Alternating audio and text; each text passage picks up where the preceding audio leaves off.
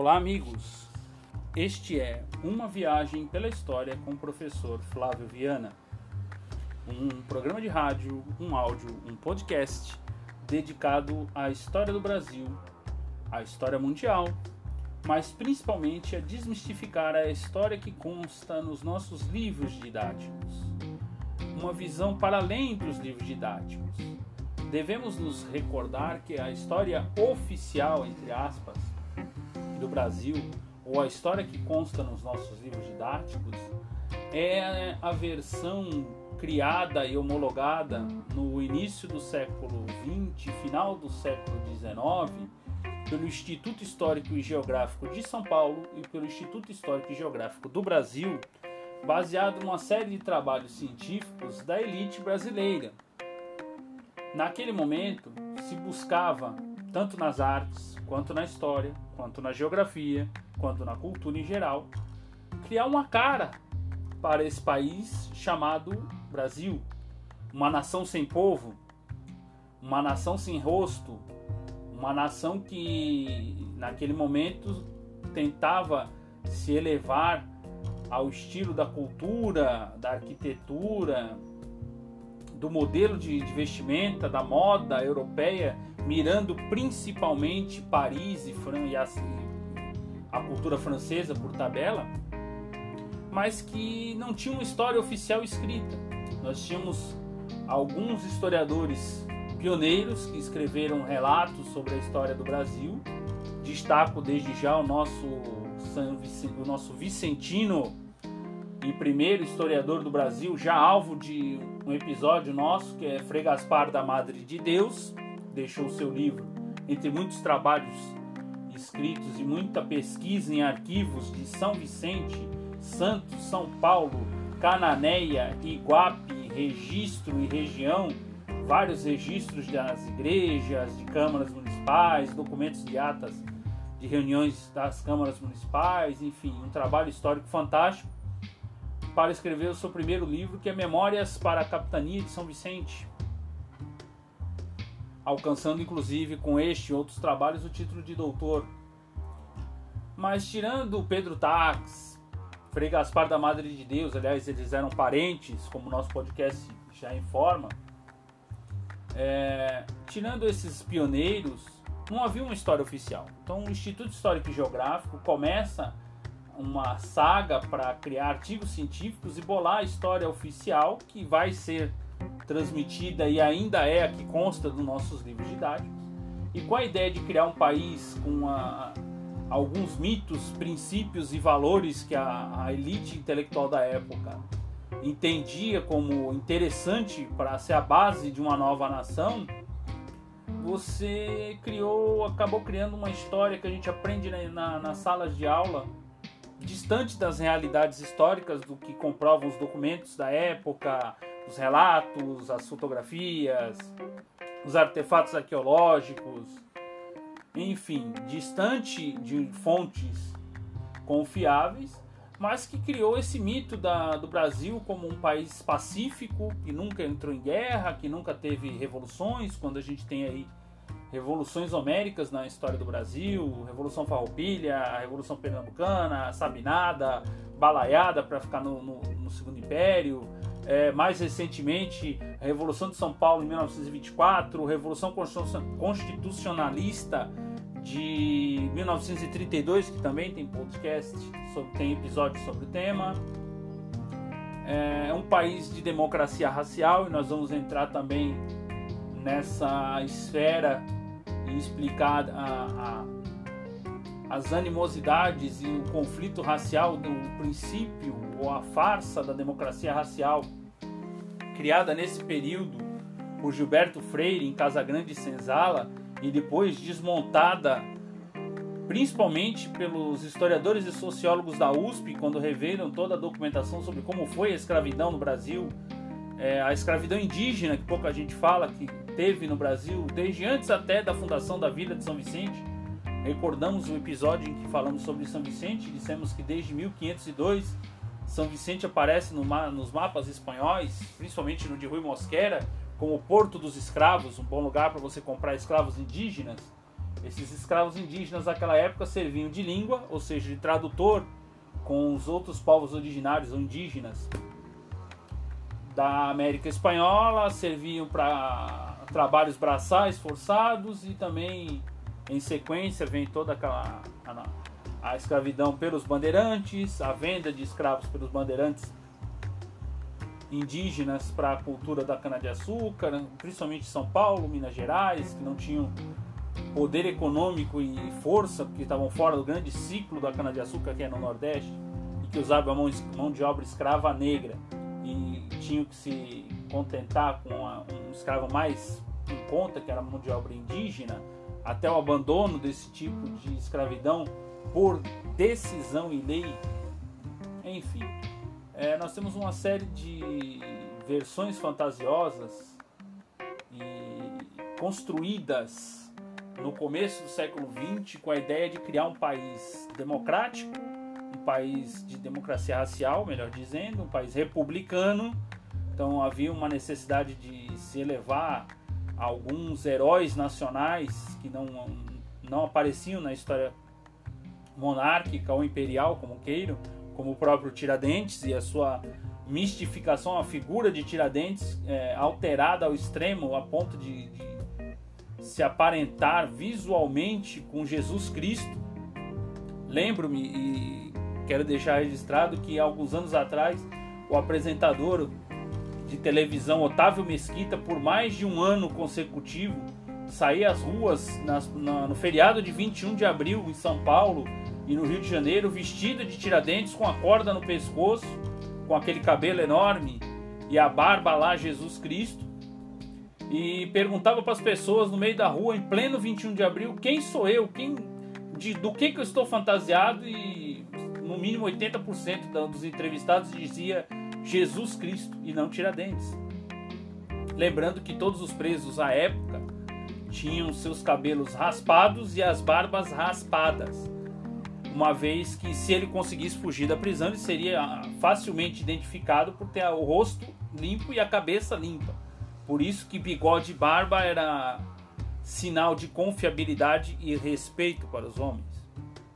Então essa história que a gente vê nos livros didáticos, é, essa versão da Ilha da Fantasia que se criou do Brasil, é o que a gente, em apoio, em, em apoio aos historiadores mais modernos e verificando algumas fontes históricas aqui da nossa região da Baixada Santista e também livros clássicos de história dos novos historiadores que vêm revisitando a história do Brasil nos últimos 40 anos para cá, com destaque para Eduardo Bueno, Lilian Schwartz, é, Boris Fausto e outros tantos aí que são a base da nossa nova historiografia brasileira. Essa é a ideia desse pequeno professor de história, trazer isso para uma plataforma mais moderna, de uma forma mais resumida e ao mesmo tempo focar um pouco na nossa cidade, na nossa região, em São Vicente, primeira vila do Brasil, onde tudo começou e por que algumas situações e que a grande São Vicente, a grande capitania hereditária de São Vicente, hoje é praticamente esquecida nos livros didáticos. Fala-se mais de Porto Seguro, fala-se mais de São Paulo do que de São Vicente. São Paulo, é, a guisa de exemplo, foi taxada de a capital da solidão recentemente pelo livro do Roberto Pompeu de Toledo porque até o final do século XIX, começo do século XX, era uma vila acanhada, apesar de ser já a capital da capitania. Era uma vila acanhada, onde se falava em Engatu, que é uma mistura de português com tupi e com guarani, e que não tinha nenhuma expressão política, econômica de vulto antes do, da explosão do café. E a explosão do café é interior paulista, terras roxas e trazido, passando por São Paulo, mas a grande região que se beneficiou do café foi o, o interior paulista, Jundiaí, Campinas, as famosas terras roxas, o oeste paulista e depois com a ferrovia a passagem de, da, do ouro do ouro verde direta aqui para Santos, onde ele era oficialmente negociado internacionalmente na Bolsa do Café de Santos. Aliás, deixo o meu convite para todos que visitem o Museu da Bolsa do Café de Santos. Prédio lindíssimo do século XIX, uma coisa fantástica. Tem o pregão, logo na entrada você ainda vê as cadeiras oficiais e o local de pregão onde se negociava o café com o mundo inteiro. E Santos foi também muito beneficiada pelo café. E São Paulo realmente só vai dar o primeiro salto para além de ser uma vila meio que bucólica e quase que solitária, com o início da industrialização no começo do século XX, com a figura principalmente do Conde Tintino ou Francisco Matarazzo. Então esse podcast, esse trabalho que a gente vem fazendo, esse programa de rádio da Rádio Atlântica, vem mais nesse sentido, que a gente possa desmistificar a história do Brasil, a história da nossa região da Baixada Santista, voltar a trazer São Vicente para o seu lugar de honra merecido e principalmente é, trazer um resumo básico, mais interessante sobre a real história do Brasil, sempre baseado em fontes históricas oficiais, livros, documentos, depoimentos, relatos, fotografias, artefatos arqueológicos, locais de pesquisa, enfim, livros de historiadores conceituados, como já citados, e, e o trabalho solitário desse investigador, historiador, como professor de história, que também pesquisa bastante aqui os arquivos da Câmara Municipal de São Vicente, da Câmara de Santos, é, Fundação Arquivo e Memória, enfim, alguns sites e, e alguns documentos históricos estão disponíveis na internet. Aproveito e, e recomendo o site Novo Milênio para quem tiver curiosidade sobre a nossa história regional. O site Novo Milênio é algo assim ímpar como fonte. E as páginas dos nossos periódicos, afinal, o Jornal Tribuna é mais do que centenário. Nós tivemos o antigo Diário de Santos, nós tivemos aqui o, os jornais de São Vicente, que também foram bastante importantes em alguns períodos, os próprios jornais abolicionistas que circularam por aqui, enfim. Esta é a ideia desse programa. Nós já estamos no 14 episódio, melhor dizendo, 15, mas eu acho que explicar um pouquinho o porquê e o que a gente pretende é importante para que você ouvinte da nossa Rádio Esplanada ou que esteja acompanhando pelas plataformas de podcast ou pelo YouTube www.youtube.com.br Viana Advogado possa enfim compreender qual é a, a, o nosso ideal com esse pequeno trabalho, a nossa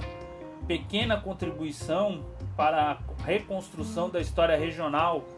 da Baixada Santista, principalmente da cidade de São Vicente, e ao mesmo tempo lançar luzes aí, curiosidades, novos temas, novos pontos de pesquisa para os nossos colegas historiadores, para os amigos da história, para os professores, para os interessados e principalmente para os leigos. É, destaco alguns episódios que a gente passa por pontos que são altamente históricos e que a gente desconhece praticamente, como o da Ponte Pêncil, feito recentemente. É, vou, vamos fazer um sobre o Porto das Naus também. Nós pretendemos fazer um áudio também sobre os quilombos de Santos, principalmente o quilombo de Pai Felipe, pouquíssimo explorado a figura de Pai Felipe, o, o berço do samba santista e o berço da capoeira santista se encontra no quilombo de, Pai Felipe, o rei batuqueiro, cujas ruínas ainda existem, principalmente dos fornos de, de pães e de, de fabricação de, de, derivados de trigo, né, de fermentação e, e cozimento assa,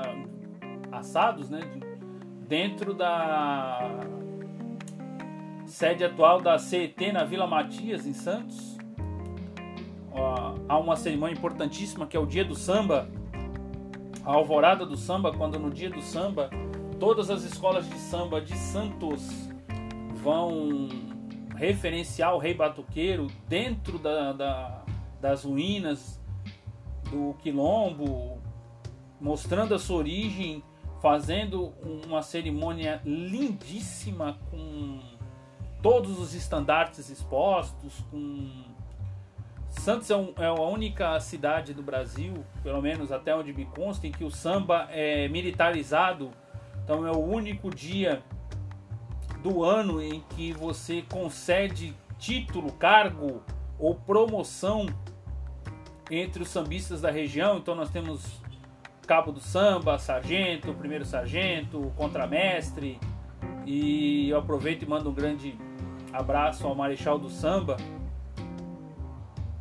nosso J. Muniz Júnior, que é o, o, o, grande escritor e a grande fonte sobre o samba santista e o samba da nossa região por tabela.